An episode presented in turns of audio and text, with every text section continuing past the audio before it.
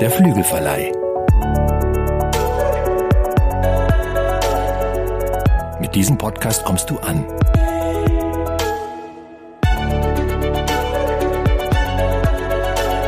Bei Gott und bei dir.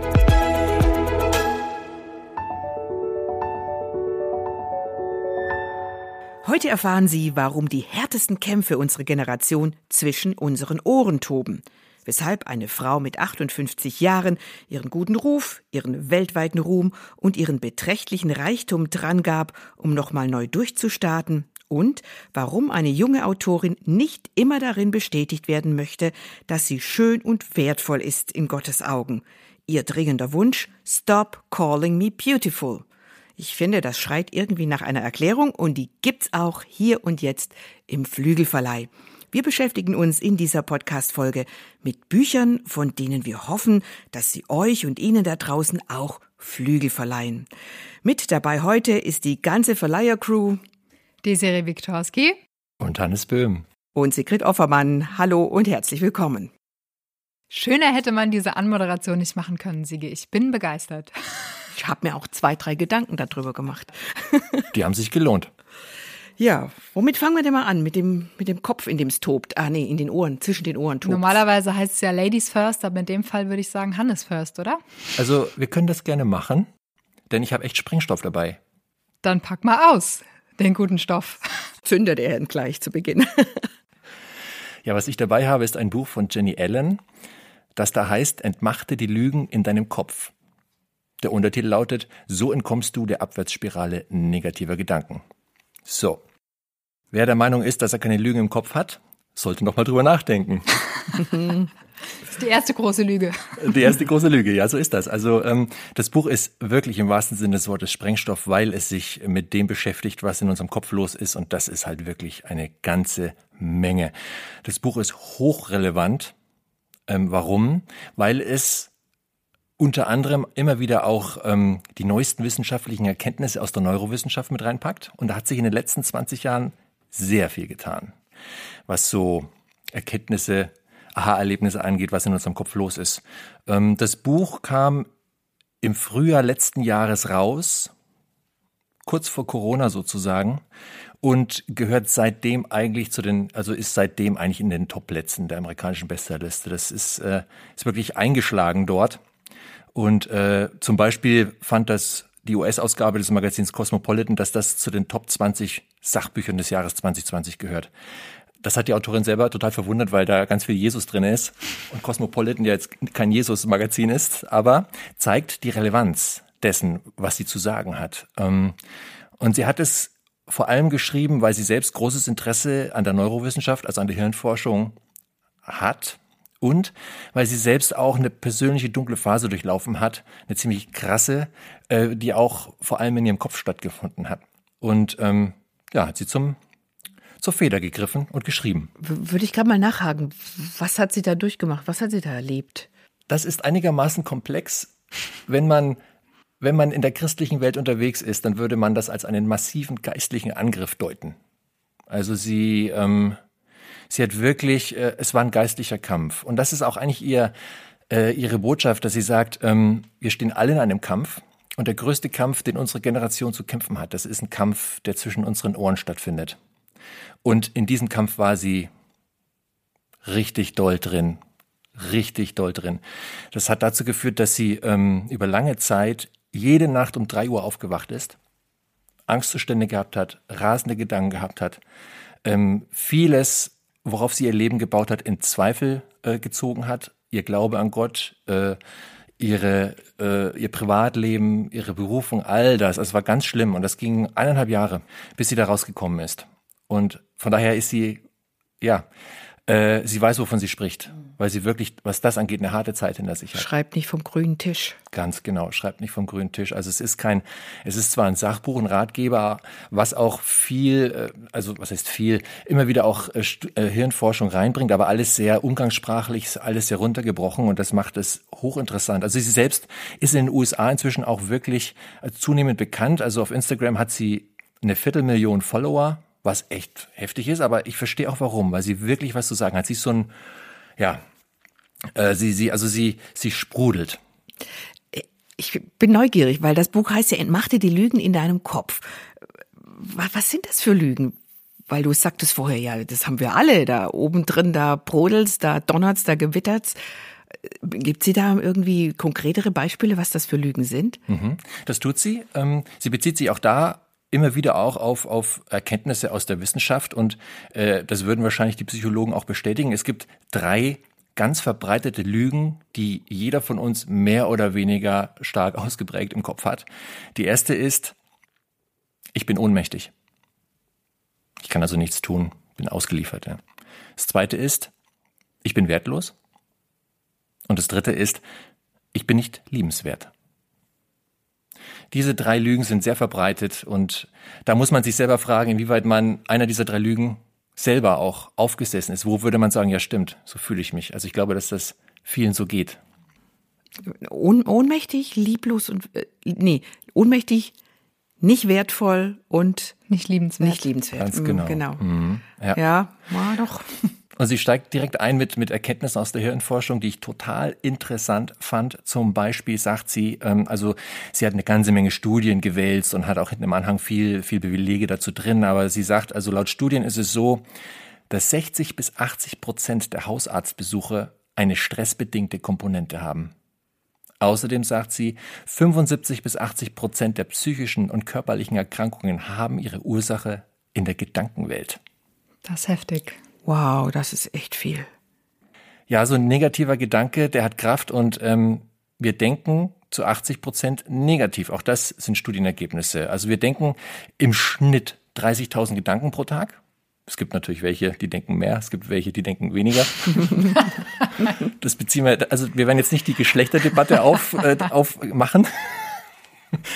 ähm, aber das sind ja eine ganze Menge Gedanken. Und äh, auch da haben Studien ergeben, dass die große Mehrheit dieser Gedanken negativer Art sind. Also so nach dem Motto, ich kann das nicht oder ich schaff das nicht oder der ist blöd oder sowas. Ich glaube, es müssen gar nicht mal so oft so wertende Gedanken sein, sondern einfach, wenn man jetzt äh, an die Arbeit oder an sonst was denkt, dass man dann so immer erst, immer zuerst an, an den Stress denkt oder an das, mhm. was vielleicht noch unüberwindbar vor einem liegt und nicht die natürliche Reaktion ist, boah, ich hab Bock, ich schaff das, ich kann das, sondern dass man eher erstmal den Berg vor Augen sieht und nicht die schöne Aussicht. Absolut. Und schaut euch mal um in eurem Familienkreis, Bekanntenkreis, ja, wo sind die Menschen, die durch und durch positiv optimistisch sind? Die gibt es natürlich, aber wie viele Bekannte habt ihr, äh, wo ihr merkt, ja stimmt, also die Frohnaturen, äh, die sind eher selten. Ja. Wobei positives Denken und Frohnatur jetzt nicht, nicht unbedingt das gleiche ist. Ich habe auch in dem Buch gelernt, zum, zum, zum Beispiel, dass äh, das Gegenteil äh, von Optimismus nicht Pessimismus ist, sondern Zynismus. Oha. Ja, aber das mal nur so in Klammer gesprochen. Ich hatte eine Menge Aha-Erlebnisse beim Lesen dieses Buches. Aber ähm, interessant fand sie, dass ähm, aufgrund dieser Forschungsergebnisse man sehen kann, dass die Bibel, die doch für viele das ach so alte Buch ist, hochrelevant ist, weil auch vieles, was in der Bibel steht, im Grunde durch die Hirnforschung heutzutage bestätigt wird. Also ein zentraler Bibelvers zum Beispiel ist der äh, aus dem Römerbrief äh, Kapitel 12, wo sie, wo, wo steht, passt euch nicht den Maßstäben dieser Welt an, lasst euch vielmehr von Gott umwandeln, damit euer ganzes Denken erneuert wird. Oder in Sprüche 4, 23 steht zum Beispiel, achte auf deine Gedanken, denn sie entscheiden über dein Leben. Jeder Gedanke, den wir denken, verändert unser Hirn. Das ist auch das, was die Hirnforschung hier und heute und jetzt sagen würde. Und das heißt ja eigentlich, du bist nicht, was du isst. Du bist nicht, was du tust. Du bist, was du denkst. Weil alles da oben losgeht. Ja, ich hätte, ich hätte direkt dazu auch noch mal eine Frage, wenn ich mal reinkrätschen darf.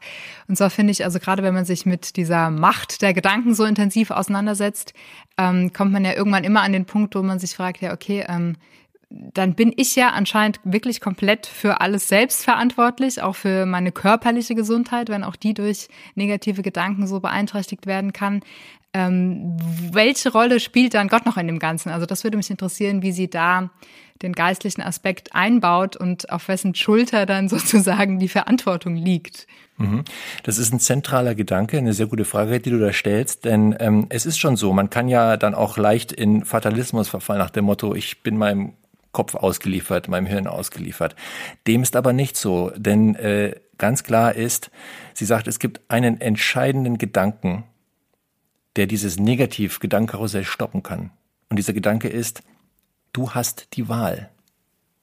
Du kannst entscheiden, was du denkst, wie du denkst und ob du den Negativgedanken Raum gibst. Du hast die Wahl und das war, das hast du auch gerade in deiner Frage so ein bisschen reingebracht. Jawohl, wir sind im Cockpit, wir steuern, wir entscheiden, wie wir denken wollen, was wir denken wollen. Mhm. Gut oder negativ. Und ähm, Gott ist in dem Ganzen natürlich eine zentrale Komponente, weil sie sagt, äh, wie ich es auch vorhin schon gesagt habe, die größte Schlacht, die unsere Generation zu schlagen hat, ist die Schlacht um unsere Gedanken. Das ist eine geistliche Schlacht, das ist eine unsichtbare Schlacht, die in der unsichtbaren Welt sozusagen stattfindet. Und da ist Gott natürlich ein, ein zentraler Faktor in all dem. Und ähm, sie sagt, ähm, mit ihm an der Seite sind wir gewappnet. Und sie sagt auch, er hat uns Waffen an die Hand gegeben, mit denen wir kämpfen können gegen das Destruktive das Destruktive in der geistlichen Welt. Und ähm, das macht eigentlich auch den größten Teil des Buches aus. Sie benennt sieben, sieben grundsätzliche Herausforderungen, sieben Strategien, die uns ins Negativdenken bringen wollen, die man aber umdrehen kann und so zu sieben Strategien machen kann, wie man eben Denkhygiene betreibt und positiv denken kann und gesund denken kann. Und um diese sieben zentralen Strategien geht es in dem Buch und die haben auch ganz viel mit Gott zu tun. Welche hat dich da am meisten angesprochen? Also diese Bereiche, wo so eine Umprogrammierung des Denkens möglich ist. Also ich habe ins Inhaltsverzeichnis geguckt. Stille gibt es da, Ängste, anderen dienen, Freude. Was war so für dich die wichtigste? Also relevant sind sie alle. Das ist so. Ähm, ich kann sie ja mal kurz aufzählen. Also du hast gerade schon ein paar genannt, aber ich sage sie trotzdem nochmal. Also äh, Lärm und Ablenkung ist auf alle Fälle ein Feind des, ähm, der, des gesunden Denkens. Isolation, Angst, Zynismus, Selbstüberschätzung, Opfermentalität und Selbstzufriedenheit. Das sind jetzt erstmal Begriffe, die füllt man jeder für sich irgendwie mit, mit Leben und, und besetzt sie irgendwie. Aber es ist total interessant, wie sie da rangeht. Ähm, ich persönlich fand eigentlich den Punkt Lärm und Ablenkung ziemlich interessant, weil das Gegenmittel ist Stille vor Gott. Und ich bin nicht so der, also ich persönlich bin jetzt nicht so der stille Zeitmensch. Ähm, ich habe es ist immer was los, aber ich glaube, es geht vielen so, aber ich bin da vielleicht besonders, ist vielleicht äh, ein besonderes Feld, wo, wo ich merke, so, also ich bin immer irgendwie am, am Rumkauen auf irgendwas oder Stille ist nicht so easy für mich. Und ich glaube, dass, dass es vielen so geht. Und ich finde interessant, bei jedem dieser sieben Kapitel, nennen wir es mal Kapitel, oder bei jedem dieser sieben Strategien stellt sie gleich am Anfang so ein paar Gedanken in den Raum, wo man, wo ich mich auch ganz oft abgefühlt, äh, abgeholt gefühlt habe. Also zum Beispiel bei der Stille, da kommen dann gleich so Kontragedanken, so Kontradinge. Also ähm, okay, Stille Zeit mit Gott. Kennst du meinen Kalender? Oder ich bin nicht so der Einsamkeits- und stille Typ. Oder wenn es zu still ist, ganz ehrlich, dann drehe ich durch. Oder ich bin sicher, Gott hat Besseres zu tun, als mir mit meinen kleinen Alltagsproblemchen zu helfen. Oder es geht mir besser, wenn ich meine Sachen erledigt bekomme. Ich muss machen.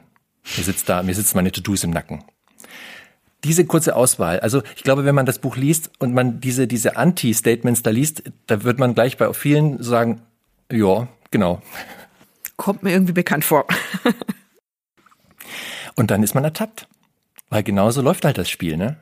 Ähm, das, was gut und richtig wäre, gerade was äh, Gedankenhygiene angeht, da gibt's halt so ein paar Brocken, die dann sofort sich dagegen stellen. Und denen muss man sich stellen sie hat auch so einen ganz, ganz krassen Satz. Äh, ich habe das, was ich gelesen habe, das sagt sie, es ist eine Grundwahrheit. Wir stehen im Krieg. Dachte ich, okay, die Amerikaner mal wieder martialisch vorne dran. Aber sie meint natürlich was anderes, diesen geistlichen Kampf, den du jetzt auch schon skizziert hast öfters. Da habe ich mich echt gefragt, ich frage es euch auch, ich habe es auch mich gefragt, ist euch das bewusst? Empfindet ihr das auch so, dass da ein Krieg um unsere Gedanken tobt? Also ich muss ehrlich sagen, ja, was aber auch daran liegt, dass ich äh, auch schon einige Kämpfe hinter mir habe, wo ich das auch sehr real erfahren habe. Und ich äh, bin nach dieser ganzen Zeit auch genau zu diesem Schluss gekommen, dass es wirklich, dass alles, was mein, mein, mein Glauben, was meine Lebenszufriedenheit ausmacht, wirklich mit, mit meinen Gedanken zusammenhängt und dass es den entscheidenden Unterschied macht, ähm, wie ich auf die Dinge und auf die Welt reagiere. Also ich kann ich kann nichts dran ändern, dass manche Gedanken kommen, zum Beispiel. Also deswegen, da würde ich sagen, man hat bedingt die Wahl, was man denkt. Ähm, aber ich kann mich entscheiden, lasse ich den Gedanken groß werden in mir, gebe ich ihm noch weiter Futter oder lasse ich ihn weiterziehen oder verwandle ihn sogar zu einem positiven.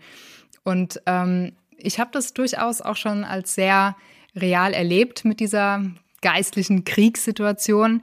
Und trotzdem bin ich gerade so in den letzten Monaten immer wieder zu dem Punkt gekommen, dass ich mir denke, ich will aber auch nicht aus dem Blick verlieren, dass wir auf der Siegerseite stehen und dass wir eigentlich, deswegen auch wieder der Gedanke, der, der Kampf der Gedanken, eigentlich ist es nur unser Kampf zu erkennen, dass wir schon ähm, Sieger sind in Jesus und ähm, dass wir eigentlich uns über vieles überhaupt nicht mehr diese Ängste und Sorgen machen müssten, wenn wir wirklich, wirklich wüssten, wie unsere Position auf dem geistlichen Schlachtfeld ist sozusagen.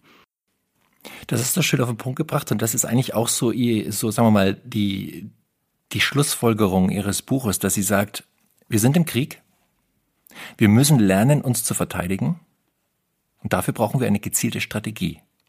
Wir müssen die konkreten Feinde benennen und dann lernen wir, die richtigen Waffen im richtigen Moment einzusetzen. Das lernt man in dem Buch. Sie sieht sich auch so ein bisschen als Trainerin. Äh, und der Leser ist sozusagen der, der trainiert wird. Dann sagt sie, gewonnen haben wir schon. Durch Jesus ist der Kampf bereits gewonnen. Wir können den Sieg in Anspruch nehmen. Die Schlacht ist eigentlich schon geschlagen, trotzdem sind wir gefordert, ähm, jeden Tag aufs Neue ähm, mitzukämpfen, auf eine gute Art und Weise. Das ist so. Und vielleicht nochmal ähm, kurz zum, zum, zum Verständnis, wie sie, wie sie das Buch aufbaut, diese sieben strategischen Felder, die sie beleuchtet. Die sind sehr, sehr alltagsnah. Also Stille ist ja auch ein komplett alltagsnahes Thema, aber auch die anderen sechs. Und ähm, sie sagt, letztlich beginnt alles mit dem Gedanken, der dazu führt, du denkst einen Gedanken und der führt zu einem Gefühl. Andersrum. du hast eine Geisteshaltung und dadurch gestehen, entstehen Gefühle. So, und die führen zu Gedanken. Und diese Gedanken führen zu Entscheidungen. Und diese Entscheidungen führen zu Verhalten. Und das wiederum hat Auswirkungen auf deine Beziehungen. Und sie macht äh, im Buch auch immer wieder so, so Schaubilder auf, die total anschaulich sind. Bleiben wir nochmal bei dem Beispiel Stille. Ähm, sagen wir, das Ausgangsgefühl ist eine Unzufriedenheit. Der Gedanke, der dann mit diesem Gefühl verbunden ist, wenn ich mich weiter ablenke, dann geht's mir besser. Das wiederum führt dann zu einem Verhalten, nämlich ständige Inputs, was auch immer diese Inputs sind. Diese Inputs haben Auswirkungen auf deine Beziehungen. In dem Fall wahrscheinlich, dass du bedürftig bist, dass du unersättlich bist. Du brauchst von anderen, du brauchst von außen diese Inputs, diese Reize zur sogenannten Bedürfnisbefriedigung. Und letztlich führt das zu, als Folge zu einer Unsicherheit. Und dem stellt sie entgegen, wie es richtig gehen kann. Also auch hier wieder das Gefühl, das Grundgefühl ist eine Unzufriedenheit. Und jetzt die Entscheidung zu treffen. Die, die, der Gedanke, der hier falsch ist, ist nicht, wenn ich mich weiter ablenke, dann, dann geht's mir wieder besser, sondern der Gedanke ist, nur das bei Gott sein wird meine Sehnsucht stillen. Das ist der Gedanke, den man dann denken muss. Und wenn man diesen Gedanken Gewicht gibt, dann führt das im Verhalten, die nächste Stufe, zu Gebet und Meditation. Wie auch immer die stille Zeit aussieht, was auch immer man da tut. Das Verhalten wiederum wirkt dann, strahlt dann aus auf die Beziehungen. Die sind eher beruhigend und haltgebend. Wir sind dann eher die, die gesettelt sind und die anderen nicht brauchen für die, fürs eigene Bedürfnis. Und die Folge daraus ist eben Sicherheit. Das Gegenteil von Unsicherheit. Und das macht sie halt bei jedem dieser sieben Felder so sehr plastisch, wo man sofort denkt, stimmt, das ist, das ist total nachvollziehbar. Insofern, ähm, ihr merkt schon, ein Buch, was sehr praktisch ist, hochrelevant ist, mich persönlich auch echt gepackt hat und wie ich es am Anfang gesagt habe, es ist Sprengstoff, weil wenn man sich das zu Herzen nimmt, was da in diesem Buch steht, dann das verändert wirklich Leben. Das verändert Leben. Und die schöne Nachricht ist, man hat es in der Hand, man kann dieser, wie es auch im Untertitel heißt, diese Negativspirale, dieser negativen Gedanken, diese Abwärtsspirale, die kann man durchbrechen. Das ist das erste Buch, was ich schon an Freunde empfohlen habe, bevor ich selbst gelesen habe. Aber einfach von den kurzen Aus, Auszügen, die ich gelesen habe, ich dachte, wow, das muss, das muss eigentlich wirklich jeder lesen, weil ich glaube, wie du schon gesagt hast, niemand ist frei von Lügen in seinem Kopf und wir alle haben noch Potenzial nach oben, uns mehr zu dem Positiven hin auszustrecken und mehr unsere Identität zu festigen und wirklich, ja, das zu greifen, was uns eigentlich verheißen wurde.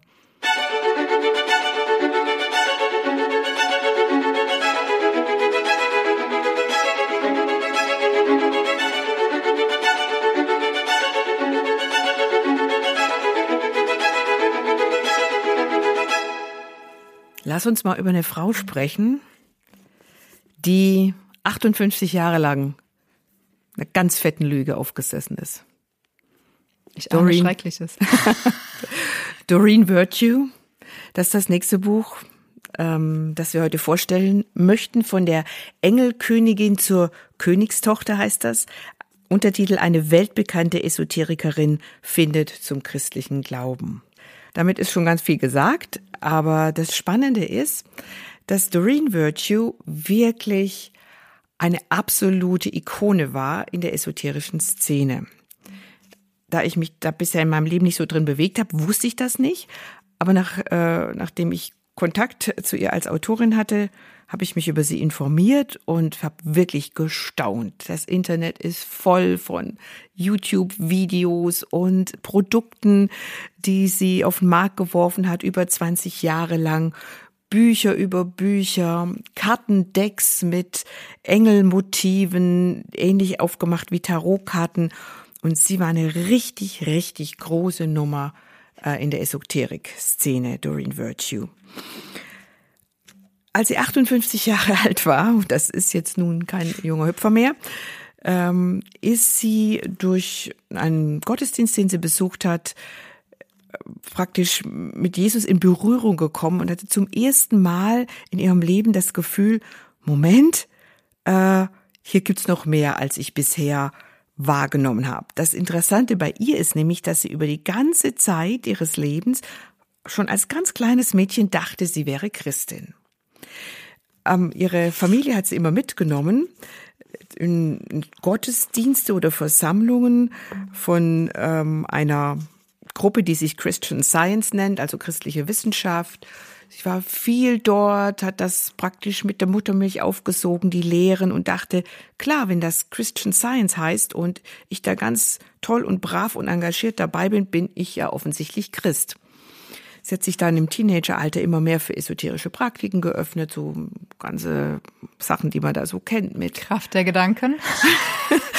mit äh, ja, ähm, ach, was gibt's da alles? Wie gesagt, es ist nicht so ganz meine Welt, aber äh, was macht man in der Esoterik? Helft mir mal. Ja, es geht tatsächlich um was ähnliches, aber ein bisschen anders gelagert, dass man ähm, sich selbst als Schöpfer seiner Realität sieht, aber nicht nur seiner Gedanken, sondern wirklich des gesamten Lebens, dass man Dinge manifestieren kann, ins Leben ziehen kann, dass man äh, ja damit auch Macht über andere hat und dass es eigentlich auch kein Gut und Böse gibt, sondern dass alle, alle in den Himmel kommen und alle, alle sich lieb haben und es immer um diese positive Liebesmacht mhm. geht, die alles und alle verbindet. Ja, ich meinte jetzt auch so Praktiken, sie hat sich Ach dann so. der weißen Magie zugewandt, solcherlei Dinge. Immer sich abgegrenzt von allem Schwarzen, allem Bösen und, wie du schon sagtest, positiv. Das war ihr Lebensmotto, bei allem positiv bleiben. Ähm, sie hat eine Ausbildung gemacht und sogar, meine ich, einen Doktortitel in ähm, Psychologie. Sie ist promovierte Beratungspsychologin und war, war auch als Familien- und Psychotherapeutin tätig und hat dann irgendwann bei einem ihrer Klientinnen, einer ihrer Klientinnen angefangen, ihr zu sagen, Mensch, wenn du über dein Leben nachdenkst, frag doch mal deinen Engel, was er über dieses äh, Leben sagt, was er dir zu geben hat, zu sagen hat. Und hat dann als Resonanz bekommen von dieser Klientin, dass ihr das ungeheuer geholfen hat. Dann hat sie das immer weiter und weiter vertieft, hat immer mehreren Menschen gesagt, befragt euren persönlichen Engel, euren Schutzengel, was er in eurem Leben ändern will, was er in euer Leben hineinsprechen will. Und hat ganz viel positive Resonanz bekommen. Das Ende vom Lied war, dass sie die sogenannte Engeltherapie gegründet hat. Das wurde ein richtiger Hype in der esoterischen Szene, sich mit seinem persönlichen Engel zu verbinden, zu verknüpfen wie du auch sagtest, dass man etwas sich auch wünscht vom Universum, mhm. vom Engel, dass man das so lange manifestiert, äh, bis es tatsächlich ins Leben kommt, im eigenen Leben Realität wird. Und damit hat sie richtig viel Geld verdient. Asche, Schotter, richtig viel. Und ähm, ist mit ihrem zweiten, dritten Mann nach Hawaii gezogen, war da auf einer Farm, hat wirklich in Saus und Braus gelebt, schreibt aber auch in ihrem Buch, dass sie nicht glücklich war. Und sie war ja auch ehrlich. Also es, so wie ich das verstehe, was du erzählst, ist, das war ja keine Mogelpackung von ihr, so nach dem Motto, jetzt veräpple ich mal die Leute, sondern sie hat ja schon tief und fest auch daran geglaubt, dass das so ist. Also von wegen, ja, sie hat gutes Geld verdient, aber das war keine Abzocke, richtig, sondern schon ernst gemeint und das ist so, ja? Die hat auch viel gearbeitet. Also die ist um die ganze Welt gechattet und hat Vorträge und Seminare gehalten, Bücher geschrieben, eins nach dem anderen. Die hat das tatsächlich geglaubt, ja. Also sie hat ihr Geld hart verdient hatte gar keine Zeit mehr, es überhaupt auszugeben, außer in unendlich vielen Klamotten. Sie hatte so einen Tick, sich in die schicksten, edelsten Gewänder zu hüllen, hatte auch selten irgendwas zweimal an und bei ihren Auftritten war sie immer sehr aufwendig gekleidet. Das war so ihr, ihr Hobby, das sie gepflegt hat. Und trotzdem war sie unglücklich, sagst du? Sie war unglücklich. Also das Interessante ist, dass sie ähm, ihren Anhängern jahrzehntelang versprochen hat, Liebesglück, Gesundheit, Reichtum äh, zu bekommen, wenn sie ihre Praktiken ernst nehmen. Aber selber hat sie immer mehr unter Ängsten gelitten, in einer inneren Leere. Sie hat auch sehr viel getrunken irgendwann und viele ungesunde, wechselnde Beziehungen auch zu Männern äh, gehabt. Und ja, auch, auch dieser Umgang mit Geld, dieses Rauswerfen für ihre Klamotten hat ihr eigentlich irgendwie, merkte sie, glücklich macht sie das nicht. Und da hat sie aber dann auch nicht so diesen Punkt gehabt, wo sie realisiert hat, äh, ich practice nicht, was ich preache. also offensichtlich nicht, weil das ging ja äh, über zwei Jahrzehnte. Mhm. Sie ist auch immer wieder interessanterweise in Gottesdienste gegangen. Sie hielt sich ja für eine Christin, fand das immer ganz interessant und schön, hat auch, was in Amerika ja gang und gäbe ist, christliche Radiosender gehört. Und dann hatte sie eine bestimmte Begegnung in einer Predigt, die sie im Radio gehört hat, ähm, hat der Prediger von einer Bibelstelle gesprochen, wo es da heißt, dass die Leute dem nachgehen, wo ihren, wonach ihnen die Ohren jucken, heißt es in der deutschen Übersetzung. Stitching Ears auf Englisch. Und da sagt, dachte sie, hm, was mag das bedeuten? Dann hat sie das nachgelesen und dann merkte sie, ah, irgendwie hat das mit mir zu tun. Ich predige auch, wonach mir die Ohren jucken, was ich mir so selbst ausgedacht habe. Und dann ist sie verstärkt in Gottesdienste gegangen und es war immer noch ein langer Weg. Es war nicht so ein Boah, Bang, jetzt habe ich kapiert, ich bin auf dem falschen Weg, jetzt ist Jesus in meinem Leben. Es hat immer noch ungefähr zwei Jahre gedauert, bis sie richtig verstanden hat, was ich bisher geglaubt, praktiziert, gelehrt habe, hat mit dem, was in der Bibel über Jesus steht, 0,0 zu tun.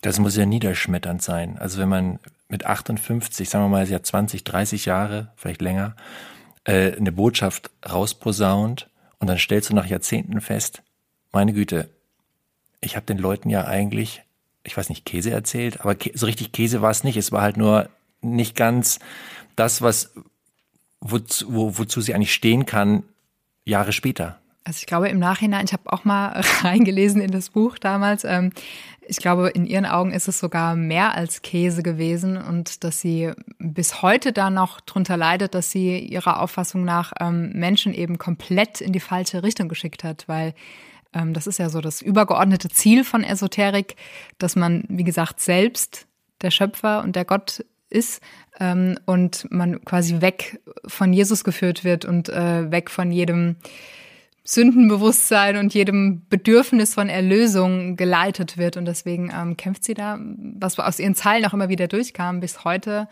dass ähm, ja sie diese Unwahrheiten verbreitet hat. Mhm. Genau, es, es ist mehr als Käse, sagt sie. Sie hat sich unheimlich schuldig gemacht an so vielen Menschen, äh, denen sie einfach, ja, die sie in die Irre geschickt hat durch ihre Lehren, durch ihre Ideen. Und dieser Punkt, dass was gefehlt hat, war Sündenerkenntnis, weil das gibt's einfach überhaupt nicht in der Esoterik, weil alles ist positiv, alles ist gut, du bist gut, die anderen auch und die positiven Energien fließen und lass sie fließen. Und dann zu sagen, einzugestehen, ich habe Schuld auf mich geladen. Ich habe eine Art von Verfehlung. Ich werde dem nicht gerecht, was Gott eigentlich möchte. Das war ein Ding, es ist nach wie vor ein Ding der Unmöglichkeit in dieser Szene, in der sie zu Hause war. Und das war der springende Punkt bei ihr, als sie gemerkt hat, ich bin eine Sünderin. Schreibt sie auch in ihrem Buch, das ist die allergrößte Beleidigung, die man in ihrer alten Lebenswelt hätte aussprechen können, dass man jemandem sagt, er ist ein Sünder oder eine Sünderin. Und als sie das gemerkt hat, das war der springende Punkt bei ihr. Stichwort alte Lebenswelt. Wie hat die das aufgefasst, als, als hieß Doreen Virtue, die ist Christ geworden, gläubige Christin geworden? Nicht gut. also unfassbare Shitstorms bekommen. Sie hat sich immer mehr distanziert. Am Anfang versuchte sie auf ihrem YouTube-Kanal, das ist noch ganz lieb zu erklären, dass sie sich verändert hat. Und das ähm, ging also nicht. Sie ist unheimlich angefeindet worden, fallen gelassen. Dann auch der Verlag, der auch viel Geld mit ihr verdient hat, hat sie dann irgendwann auch fallen lassen, hat gesagt, das geht ja überhaupt nicht, was die Frau da jetzt von sich gibt und hat von einem auf den anderen Tag ihr den Vertrag gekündigt. Ja, und dann waren die Einnahmequellen, die so lang, so gut gesprudelt haben, irgendwann auch äh, versiegt. Mit Hawaii war es nichts mehr, mit der großen Farm, mit den vielen Autos. Heute lebt Doreen Virtue ganz bescheiden im Norden der USA, aber es geht ihr wesentlich besser als vorher. Das schildert sie auch in ihrem Buch. Was, was ist die Kernbotschaft? Wie würdest du das zusammenfassen? Also es ist natürlich zunächst mal eine Biografie, die sehr, sehr spannend ist. Also für mich auch spannend war, weil ich eben diese Lebensumfeld, dieses Setting nicht kenne, bisher damit auch keinen Kontakt hatte. Und es, für mich war das Interessante, dass jemand so lange glauben kann, er wäre Christ und komplett mhm. daran vorbeilebt, was es eigentlich wirklich bedeutet, Christ zu sein.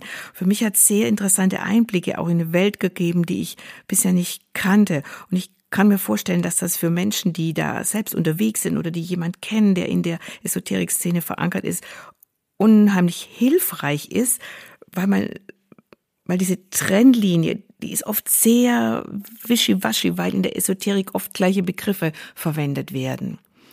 Und ein besonderes äh, Extra in diesem Buch ist hinten drin auch so ein Glossar, wo man, wo sie sehr ähm, lang und deutlich aufgeschrieben hat, wie gleiche Begriffe etwas völlig Unterschiedliches bedeuten in der mhm. Bibel oder in der Esoterik-Szene. Unsere Übersetzerin hat da wirklich viel Zeit und Kraft reingesteckt und gehadert. Sagt, wie kriege ich das ins, im Deutschen richtig rüber? Ähm, was die ist jetzt auch Esoterik-Expertin. ist die auch, genau. Hat also vieles, vieles äh, erforscht und ist da tief in die Szene eingestiegen, um diese scharfe Trennlinie einfach zu sehen. Wenn, wenn, wenn da von Engeln die Rede ist, ist das was ganz anderes, als wenn die Bibel von Engeln spricht als als Boten, Boten Gottes oder auch als als Wesen, die kämpfen, die aus aus dem Lebensumfeld Gottes kommen. Und äh, das hat nichts mit dem zu tun, was Doreen jahrelang mit ganz lieblich gezeichneten Flügelwesen, die freundlich lächeln und goldene Locken haben und den Menschen ihren Weg weisen sollen, das äh, hat nichts miteinander zu tun. Ich finde, das kommt ja auch gut in dem äh, Originaltitel raus, der heißt Deceived No More, also nicht mehr getäuscht. Und ähm, ich finde, es passt auch äh, super zu dem Buch, was wir vorher vorgestellt haben, weil das ja, also die ganze Esoterik ist ja quasi ein Paradebeispiel dafür, was passieren kann, wenn wir einfach kein Bewusstsein dafür haben, dass wir in einem geistlichen Kampf stehen. Wenn wir denken, es ist alles eine große Hippie-Wiese und es gibt keinen Feind, es gibt nichts, was uns schaden kann und alles ist gut, alles ist nur eine Erfahrung. Und das finde ich eben auch sehr, ähm, ja, eindringlich und erschütternd teilweise, ähm, dass es eben wirklich eine Realität ist, dass nicht alles, wo Jesus draufsteht, auch äh, was ist, wo Jesus drin sein muss. Ne? Mhm. Und ähm, ja, einfach auch so, so die, dass, dass der geistliche Blick so ein bisschen geschärft wird, wo eben diese Trennlinien sind, wo du auch gesagt hast. Ne? Und ich finde, das ist schwierig, das ist super schwierig.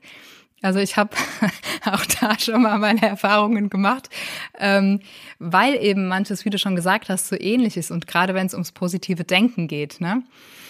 Der ist ja im Kern, ist ja da sehr viel Wahres dran. Und doch ist es eine komplette Täuschung, wenn es Jesus ausklammert. Und ich finde, das ist eigentlich so die Leistung des Buches, dass man wirklich ein Gespür dafür kriegt, wie man getäuscht werden kann, wie man sicherstellen kann, dass man nicht getäuscht wird und dass man am echten Evangelium und am biblischen Jesus dran ist. Ja, und ich verstehe auch gut, warum Menschen auch in der Esoterik nach einem Halt suchen. Ne? Wo so eins dieser Grundbedürfnisse, die wir Menschen ja haben, ist so diese Sehnsucht nach Sicherheit, nach Geborgenheit. Und wie viele glauben an ihren Schutzengel und sagen, da ist jemand, der auf mich aufpasst. Und mhm. ähm, das ist ja auch das, was du, Sigrid, gesagt hast, was in ihrem Buch, wo sie eine Spezialistin war. Da ist ein Engel, da ist eine, ein spirituelles Wesen, ein mächtiges spirituelles Wesen, was da ist und was dir hilft, was, was vielleicht auch seine Hand über dich hält. Ähm, und ich verstehe schon, warum das attraktiv ist. Ähm, und verstehe aber auch gleichzeitig, wie du sagst, Desiree, dass das eigentlich zu kurz greift. Eigentlich ist es eine Scheinsicherheit eine Scheingeborgenheit, die nicht äh, letzten Endes ins Glück führt, ne? Mhm. weil sie ist ja das beste mhm. Beispiel. Mhm. Also sie müsste ja allen voran, müsste eigentlich ein glücklicher, ausgeglichener Mensch gew äh, gewesen sein zu der Zeit. Aber auch das hat lange gebraucht, bis sie selber diese Diskrepanz gespürt hat zwischen dem, was sie lehrt und überall in der Welt verbreitet und dem, wie sie selbst äh, sich fühlt, was sie in ihrem eigenen Leben wahrnimmt. Man kann offensichtlich sehr, sehr lange ähm, damit irgendwie existieren, ohne das zu begreifen. Ich glaube, weil man ja auch glauben will, was man glaubt. Also weil es mhm. ja ein mhm. furchtbar schmerzhafter Prozess ist, wenn man sich gerade nach so einem langen Weg eingestehen muss, ich war total auf dem äh, Holzweg unterwegs.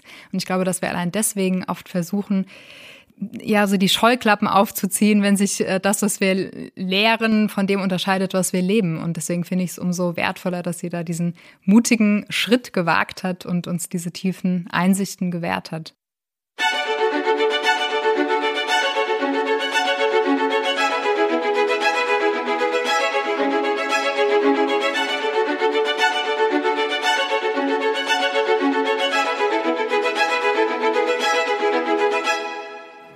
Ja, wunderbar, Sigrid. Ähm, vielen Dank für die Vorstellung dieses echt interessanten Titels. Und was ich interessant finde, Schlagworttitel von der Engelkönigin zur Königstochter, das ist ja, das ist ja die Steilvorlage, Desiree, für, für das Buch, was du mitgebracht hast.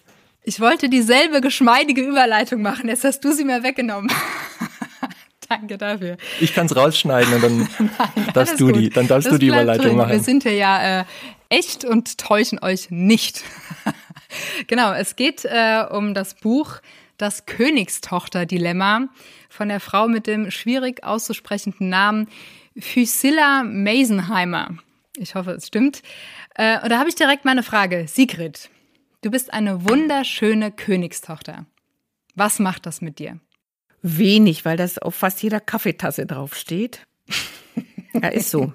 Und dann denke ich, jo, jo, und hat, weiter? Hat man mir schon öfter gesagt. Finde ich schon, finde ich schon schön und ich glaube das auch. Tatsächlich, ich glaube, dass ich eine Tochter des Schöpfers der Welt bin, des höchsten Königs. Aber in meinem Alltag, ganz ehrlich, ändert das nicht so viel. Wenn ich bei Aldi an der Kasse stehe, denke ich nicht, ich bin hier die Königstochter, lasst mich vor. Ähm. Dann ist offensichtlich irgendwas falsch bei dir. Also verstehst du, was ich meine? Ja. Es, es hat nicht so viel Relevanz in meinem Alltag, wie ich es mir oft wünschen würde. Und das ist genau der äh, Punkt, wo sie ansetzt. Deswegen heißt das Buch ja auch das Königstochter-Dilemma, dass wir das immer wieder hören und dass es entweder nichts mehr mit uns macht oder dass es ähm, schon was mit uns macht, aber nicht dem Alltag standhalten kann. Und bei mir persönlich ist es so, ich muss sagen, ich hatte lange Zeit fast schon eine Königstochter Allergie entwickelt. es kann daran liegen, daran liegen, dass ich äh, auch früher jetzt nie so der typische Prinzessinnen-Typ war. Ich war eher so Typ Ronja Räubertochter als Kind vielleicht. Und ich mich da einfach nicht so mit identifizieren konnte. Aber eben auch, wie ich äh, vorhin schon angedeutet habe, weil ich auch schon Phasen erlebt habe, wo es mir eben so rein gar nichts gebracht hat, wo ich wirklich in tiefen Kämpfen war und mir da dieses äh, Etikett wunderschöne Königstochter, ja, danke für nichts so ungefähr. Ne? Mhm. Also es hat einfach nichts mit mir gemacht, hat mich eher fast zynisch werden lassen. Und ich glaube, dass ähm, das genau der Punkt ist, auf den ähm, Fusila abzielt. Und zwar ähm, ja, schreibt sie dieses Buch für Frauen, zum einen, die vielleicht tatsächlich nichts mit diesem Prinzessinnen-Ding anfangen können, die eher so Kämpfernaturen im Reich Gottes sind, aber eben auch gerade für solche, die frustriert sind, weil sie sich eben so gerne wie eine geliebte Königstochter fühlen würden, aber es maximal für die Dauer von einer hippen Ladies-Konferenz ausreicht, wo sie dieses schöne sentimentale Gefühl haben, aber kaum sind sie zu Hause, zu Hause und dann hängt mit dem Haussegen auch die Königskrone wieder schief. Und ja, sie hat das eben sehr klar und deutlich auf den Punkt gebracht, wie es ja wirklich viele Christen Jahr für Jahr oder Christinnen vielmehr äh, erleben, dass sie diese Zusprüche haben, dass sie die sich von mir aus auch in sämtlichen äh, Handlettering, Postkarten in die Wände, auf die Wände tapeziert haben. Aber wenn man dann im Alltag ist, wenn man konfrontiert ist mit Eheproblemen, wenn man in einem stressigen Job ist, wo man immer wieder im Konkurrenzkampf das Gefühl hat, man zieht den kürzeren, dann sind diese Gefühle eben schnell wieder verflogen. Und auch der Blick in den Spiegel bleibt genauso ungnädig wie zuvor. Und das Gefühl, ungesehen und ungenügend zu sein, das frisst sich dann schneller wieder ins Herz, als man manchmal arm sagen kann. Und genau diese Diskrepanz, die führt eben zu Zweifeln an sich selbst, an seinem Glauben und eben auch schlimmstenfalls an diesem Gott, in dessen Augen man doch angeblich ach so wunderschön und liebenswert ist. Der wirkt dann plötzlich ziemlich kraftlos. Ja, also das ist dann, das passt irgendwie alles so ein bisschen ins Thema heute, aber dann könnte man eben auch denken, das ist alles irgendwie eine Lüge und das ist eigentlich geheuchelt, wenn ich jetzt anderen Leuten sage, hey, du bist eine super geliebte Königstochter und hab aber selbst total Struggle mit mir und kann mich nicht annehmen und Krieg herrscht in mir, ne? Und das, das äh, ja wirklich wertvolle an dem Buch ist, dass die Autorin diese Momente selbst nur zu gut kennt und ganz offen und ehrlich erzählt, wie sie jahrelang genau so ihr Christsein gelebt hat und wie sie genauso schmerzlich diese Diskrepanz wahrgenommen hat.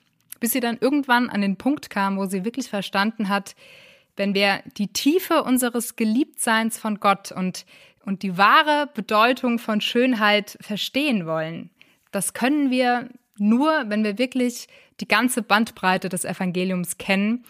Und ähm, ja, wenn wir unseren Geist eben nicht immer nur mit irgendwelchen netten Instagram-tauglichen Lieblingsversen füttern, sondern wirklich in die Tiefe gehen und ähm, wirklich unser Herz verändern lassen. Weil sie sagt auch, was Frauen brauchen, um ähm, nicht nur in eine kurzfristige sentimentale Stimmung zu kommen, ist eben ein verändertes, ewigkeitsschönes Herz.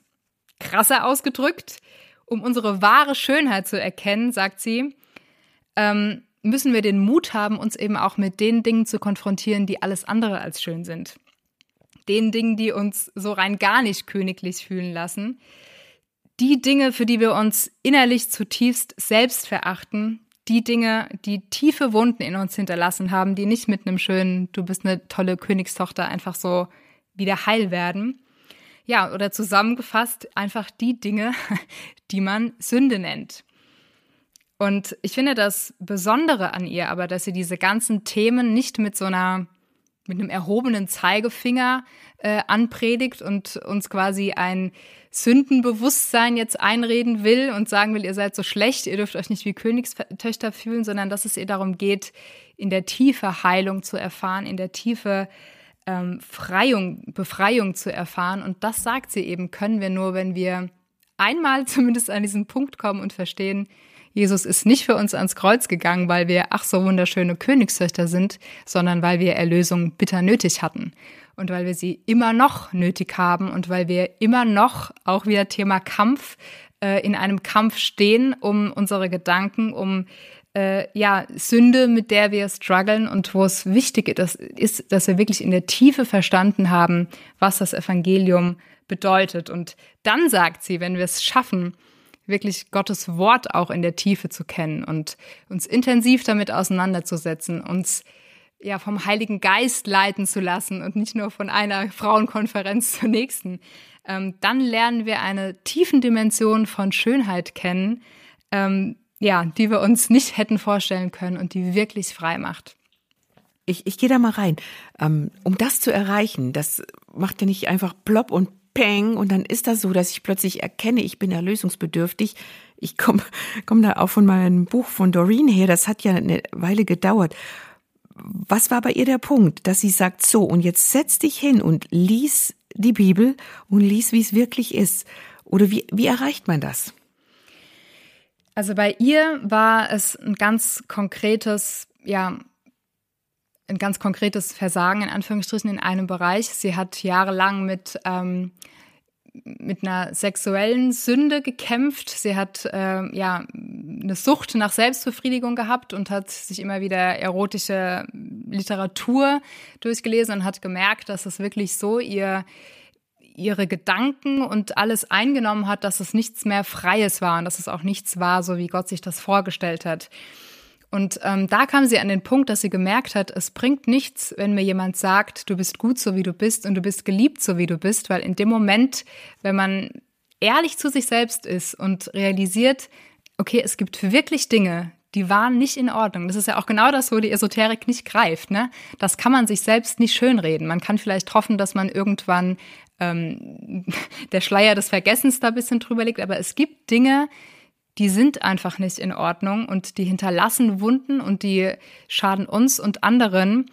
Und für diese Dinge bringt es eben nichts, dieses äh, blumige Bild einer Königstochter zu haben, sondern da brauchen wir Werkzeuge, um zu erkennen, dass wir Macht über die Sünde haben, dass wir ausgerüstet sind, ähm, dass wir, ja, dass aber auch unsere Gebrochenheit und unsere Scham, schreibt sie an einer Stelle, ähm, nicht größer sein dürfen als das Opfer, das Jesus für uns gebracht hat, weil dann wird das zu einer gottlosen Autorität, der wir uns unterstellen.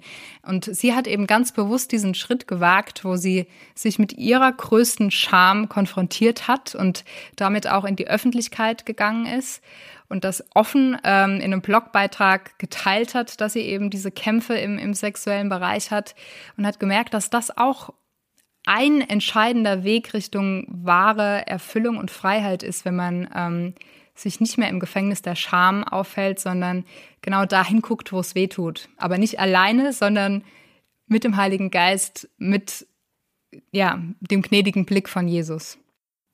Könnte man sagen, dass diese Sehnsucht nach Veränderung, dass die eigentlich erst dann greifbar wird, wenn man sich von diesem ja, Königstochter-Denken rauslöst. Also ich meine, das ist ja nicht verkehrt. Also man, das ist ja trotzdem wahr. Jeder Fall. Bibelvers hat ja eine Wahrheit. Und äh, dass, dass Frauen von Gott geliebte Königstöchter sind, auch das ist ja eine Wahrheit. Aber offenbar äh, reicht die nicht, um äh, in eine konkrete Veränderung zu gehen. Und ähm, da ist sie ja eigentlich ein Beispiel dafür, was nötig ist, um weiterzugehen, um diese Veränderung auch zu erleben. Ja, also es geht ja auch nicht darum, dass wir uns nicht wie Königstöchter fühlen sollen, aber das Problem ist ja, dass wir es gesagt bekommen und wir fühlen uns eben nicht so und wir verhalten uns eben nicht so. Also das Endziel ist ja, dass wir so in unserem Glauben gesettelt und gefestigt sind, dass wir tatsächlich diese Würde einer Königstochter haben, dass wir tatsächlich wissen, wir sind schön obwohl wir Sünde in unserem Leben haben, obwohl wir Fehler haben. Also es geht ja einfach um ein tieferes Verständnis dieses Etiketts sozusagen. Und was ich aber auch schön finde, dass sie sagt, ähm, ja, für diese Veränderung, nach der man sich sehnt, das ist eben, wie du auch schon angedeutet hast, nichts, was von heute auf morgen passiert, sondern das ist ein Prozess. Und sie redet es auch nicht schön. Es gibt für manche Prozesse keine Abkürzungen. So schreibt sie zum Beispiel, für einen Kampf, der bis auf den Grund unserer Seele geht, gibt es keine schnelle Lösung. Doch Jesus macht nie ein Versprechen, das er nicht letzten Endes erfüllt, auch wenn es dabei weder leicht noch schnell zugeht. Und das finde ich ist mit so einem Kernsatz auch, ne, dass wir uns durchaus nach dem ausstrecken sollen und dürfen, was uns verheißen ist, aber dass es auch ähm, ja eine gewisse Investition von uns einfach braucht. Das erinnert ja nun wieder sehr an das, was du erzählt hast, Hannes, äh, mit den sieben Strategien, dass man die Wahl hat, sich dafür zu entscheiden, Dinge anders zu machen, auch wenn es nicht schnell geht und nicht sofort. Ich komme nochmal auf diese ähm, Bibellesegeschichte zurück. Das ist mir so aufgefallen. Ich habe auch reingelesen in das Buch ähm, und sie sie kritisiert so ein bisschen, dass wir theoretisch ja schon wissen, dass es gut wäre, die Bibel zu lesen und richtig, aber ah, wenn man ganz ehrlich ist, machen es die wenigsten so ausführlich und so ähm, mit Leidenschaft, wie es wünschenswert wäre. Sie, sie hat ja so, so einen sehr treffenden Satz gesagt, also viele Frauen machen heutzutage so ein Bohai um die richtige Stimmung und die Atmosphäre beim Bibelstudium, ähm, damit auch das Instagram-Foto stimmt, dass man dann dazu postet dass sie am Schluss kaum noch Zeit haben, tatsächlich ausführlich in der Bibel zu lesen. Also jetzt muss die Kaffeetasse richtig sein und die Bibel richtig oder auf dem Beistelltischchen und eine Duftkerze und dann mache ich es, und dann mache ich mein Foto und dann gucke ich auf die Uhr und denke, oh Mist, jetzt habe ich eigentlich nur noch Zeit für die Losung. So, jetzt, jetzt mal überspitzt. Ähm, siehst du das auch so? Ist, ist das ein Problem, dass wir so viel Tralala drumrum wachen, dass wir auf das Wesentliche, wo wirklich steht, wie wir die Kämpfe gewinnen können, dass wir da gar keine Zeit mehr für haben? Also ich glaube, das ist, wenn man äh, ihre ganze Motivation auf einen Satz runterbrechen müsste, genau das, worum es ihr geht. Lest die Bibel und lasst euch mit dem Geist Gottes füllen und leiten. Und da ist sie auch sehr klar und bringt da auch wieder Beispiele. Ich meine, es ist ja in jeder anderen Disziplin, nenne ich es jetzt mal genauso, wenn du irgendwie äh, Spitzensportler bist, das wirst du auch nicht, wenn du nur einmal im Monat zehnmal um den Block fährst. Ähm, also bei allem anderen haben wir kein Problem damit, auch ein bisschen zu investieren und uns zu trainieren. Aber bei der Bibel, da benutzt man dann schnell mal die Gnade als Ausrede. Ja, also ist sonst gesetzlich, wenn ich Bibel lesen muss und so. Und ähm, lässt es dann so unter den Tisch fallen. Und ich kann nur sagen, ähm, auch wieder aus persönlicher Erfahrung, ich habe früher auch viel Andachtsbücher gelesen, viel Lobpreis gehört und das war alles gut und das war alles richtig. Aber was mein Glauben nochmal massiv verändert war, hat, war, als ich mich wirklich mal entschlossen habe, ich will jetzt mal die ganze Bibel kennen, ich will jetzt mal die ganze Bibel durchlesen. Und manchmal ist es dann auch ein Zwingen. Und wenn man aber diesen, diese, diese Zeit des Überwindens, dass man sich dazu überwinden muss, äh, wiederum überwunden hat, dann merkt man auch, ähm, dass man wirklich Sehnsucht danach kriegt, weil man die Kraft darin kriegt, weil man weiß, okay, das ist jetzt nicht die hundertste Interpretation von irgendeinem Autor oder irgendeiner Autorin, sondern das ist Wort Gottes und da steckt lebensverändernde Kraft drin. Und bevor ich mir zig Auslegungen äh, durchlese, sollte ich erstmal den Urtext kennen. So. Und da hat sie auch am Ende was schon ziemlich Herausforderndes gesagt, ähm, wo es gerade darum ging, was Jesus unter Nachfolge auch versteht. Und sie schreibt, ähm, wenn Jesus zu seinen Jüngern sagt, bleibt in meinem Wort, meint er, sie sollen in der ursprünglichen Wahrheit Gottes bleiben, darin ruhen und daraus leben. Genau das ist etwas, was Jünger Jesu tun. Jeder kann sagen, er sei Christ, aber Jesus nennt uns hier deutliche Voraussetzungen dafür, um wirklich einer zu sein. Man kann nämlich auch ein Jünger-Imitat sein, eine Fälschung. Man sagt, man folgt Jesus, man redet von ihm, gehört vielleicht sogar zu einer Gemeinde und postet sogar Bibelzitate auf Facebook, aber wenn man nicht in seinem Wort bleibt und im Geist Gottes lebt, wird man nicht wirklich frei sein.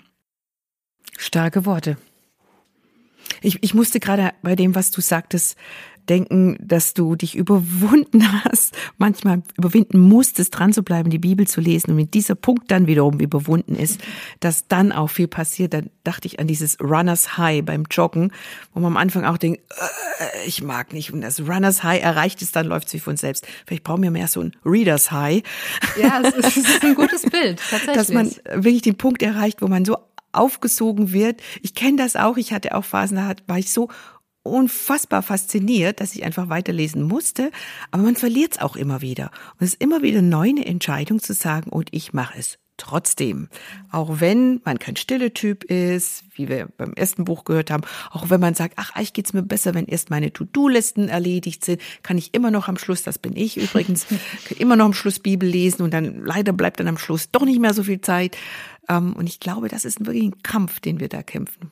Das sind wir jetzt sehr kämpferisch irgendwie unterwegs in diesem Podcast. Das ist genauso, wie sie aber auch gesagt hat. Das sind diese ganze Veränderung sind jeden Tag kleine Schritte, die irgendwann zu einem großen werden und die uns dann eben wirklich in dieser Identität festigen. Und also ich kann nur sagen, nachdem ich das Buch gelesen habe, ich hatte noch mal viel mehr Bock, die Bibel zu lesen. Und das finde ich das, das Tolle an dem Buch, dass in allem, was auch klare Worte und, und herausfordernd ist, immer diese Verheißung von Freiheit und Freude und Fülle durchschwingt und sie zeigt, dass es eben wirklich möglich ist, ähm, das zu leben, was man predigt und das zu leben, was man liest, in aller Authentizität und äh, in allen Herausforderungen, die es auch im Alltag bedeuten kann. Wow. Hui, das war ein Rutsch. Drei Bücher. Drei Bücher, drei Bücher mit Sprengstoff. Ja. Ich sage noch mal was dazu. Ich habe mir das extra rausgeschrieben. Jenny Allen entmachte die Lügen in deinem Kopf, so entkommst du der Abwärtsspirale negativer Gedanken. Dann hatten wir Doreen Virtue von der Engelkönigin zur Königstochter. Eine weltbekannte Esoterikerin findet zum christlichen Glauben und last but not least, Felicia Masonheimer, das Königstochter-Dilemma, raus aus dem Wohlfühlglauben, rein in einen Glauben, der hält, was er verspricht. Drei schöne Bücher, drei relevante Bücher. Ähm, vielleicht bist du ja, liebe Zuhörerin, lieber Zuhörer, auf den Geschmack gekommen und hast das Gefühl, Mensch, das eine oder andere hat mich echt angesprochen, da möchte ich mal ein bisschen tiefer rein. Natürlich ähm, sind die Bücher nur einen Klick entfernt, zum Beispiel bei www.gerd.de. Ähm, da stehen sie im Regal. Noch schöner oder genauso schön wärst du äh, unterstützt deinen Buchhändler vor Ort, gerne den christlichen Buchhändler vor Ort. Der freut sich auch, wenn du vorbeischaust. Ansonsten, wenn du wissen möchtest, was bei uns noch so los ist im Verlag, ähm, geh auf Instagram, geh auf Facebook, auch auf YouTube sind wir als Gerd Medien unterwegs. Und wenn du wieder mal im Flügelverleih vorbeikommen willst, dann abonnier doch gerne. Dann verpasst du keine neue Folge. Das wäre schön. Das wäre sehr schön. Freuen wir uns. ja, es ist, eine, es ist eine schöne Zeit im Flügelverleih für uns alle, glaube ich. Ja, ja. Wir fühlen uns wohl. Mhm. Insofern danke für deine Zeit, für dein Ohr. Das ist sehr wertvoll. Schön, dass du dabei warst. Und wir freuen uns aufs nächste Mal. Und vergiss nicht, du hast eine Wahl. Veränderung ist möglich.